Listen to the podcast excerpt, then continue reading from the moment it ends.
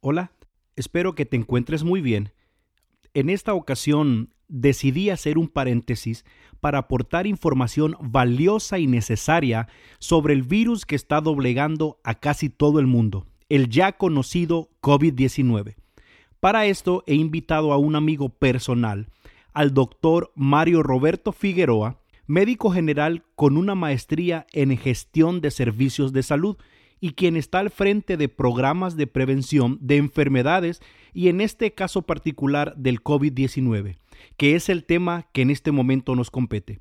Bienvenido, doctor Figueroa, y antes quiero darle las gracias por acceder a responder a nuestras preguntas. Doctor Figueroa, la primera pregunta dice así, si en una familia una de las personas da positivo a coronavirus, ¿qué se debe hacer? Si una persona da positiva en el entorno familiar, debe aislársela en una habitación diferente, con muy buena ventilación, debe usar mascarilla quirúrgica permanente por un lapso de 14 días, eh, igual que los demás miembros de la familia deben usar mascarilla permanente, esto para reducir el riesgo de contagio de persona a persona. También esta persona positiva tiene que tener su propio plato, su propio tenedor, su propio vaso, su propio equipo de higiene personal. También es importante la desinfección de todas las superficies dentro del hogar con una base de cloro mínimo al 0.2% o 0.5%, que esto es 5 cucharadas de cloro por cada galón de agua. Entonces se desinfecta todo lo que son las superficies de la casa constantemente, mínimo cada 4 horas. También al, paciente con, que salió positivo por COVID-19 tiene que tener su propio baño donde hacer sus necesidades y luego una persona, miembro del hogar, tiene que desinfectar ese baño con la dilución de cloro que les acabo de mencionar. Doctor, en cuanto al uso de la mascarilla, hay muchas versiones. ¿Quiénes y cuándo deben usarlas? Inicialmente la Organización Mundial de la Salud y la Organización Panamericana de la Salud recomendaba que solo el personal de salud o el personal que estuviera en contacto con personas altamente sospechosas o confirmadas laboratorialmente por COVID-19 utilizarían lo que es el equipo de protección personal, lo que es el uso de la mascarilla quirúrgica o la N95 para las personas que estaban en contacto directo pero se ha visto en otros países como Corea del Sur que la mayoría de los habitantes utilizaban lo que es mascarilla, entonces esto reduce eh, notablemente el contagio de persona a persona y esto ayuda bastante a reducir lo que es la aparición de nuevos casos.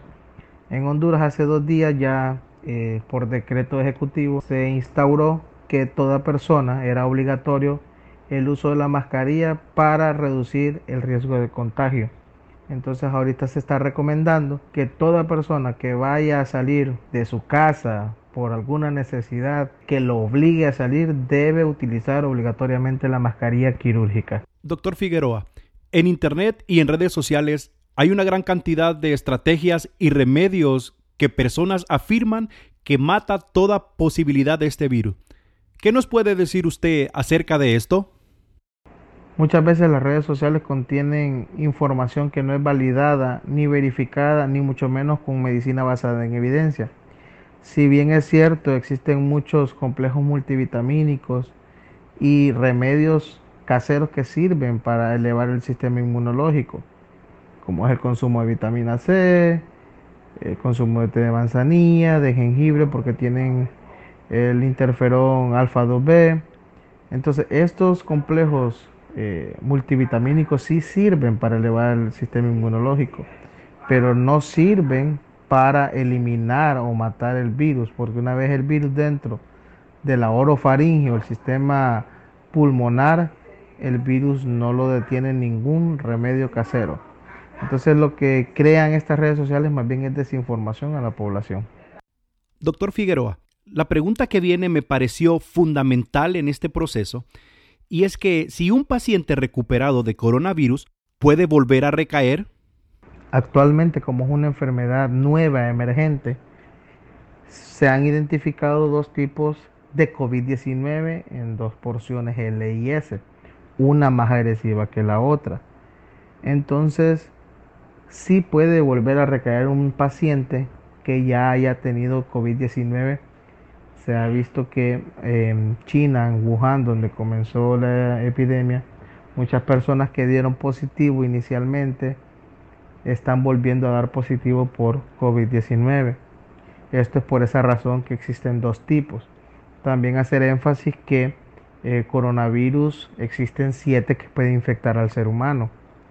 Y de esos siete, eh, tres son los letales, como ser el SARS, que fue una epidemia allá por el 2002-2003, el MERS, que fue una epidemia en el Medio Oriente por 2013 y actualmente, ahorita 2019-2020, el COVID-19.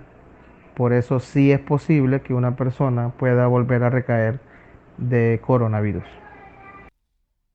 Doctor, se dice que aunque un paciente se recupere, este va a tener consecuencias de por vida, especialmente en su sistema respiratorio nunca será igual.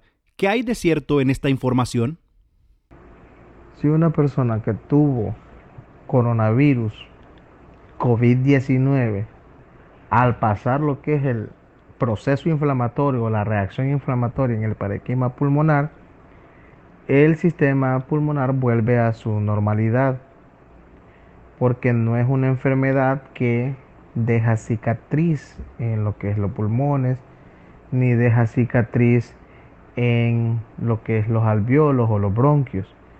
No es una enfermedad como el asma que no tiene cura, sino que solo se controlan las crisis, sino que simplemente tiende a dar una neumonía que es inflamación del parénquima pulmonar, al pasar toda esta reacción inflamatoria por el cuerpo, los pulmones vuelven a su normalidad. Muchísimas gracias, doctor Mario Figueroa, por su colaboración y su tiempo para aclarar algunas dudas sobre este tema. Que Dios bendiga su vida y la de todos los médicos que son los de la primera línea en la lucha contra este virus.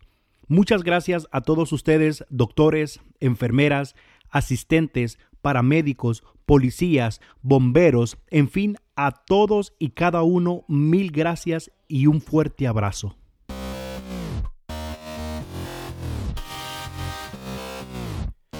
Gracias por escucharnos y recuerda que nuestra próxima cita está a un clic de distancia. Bendiciones.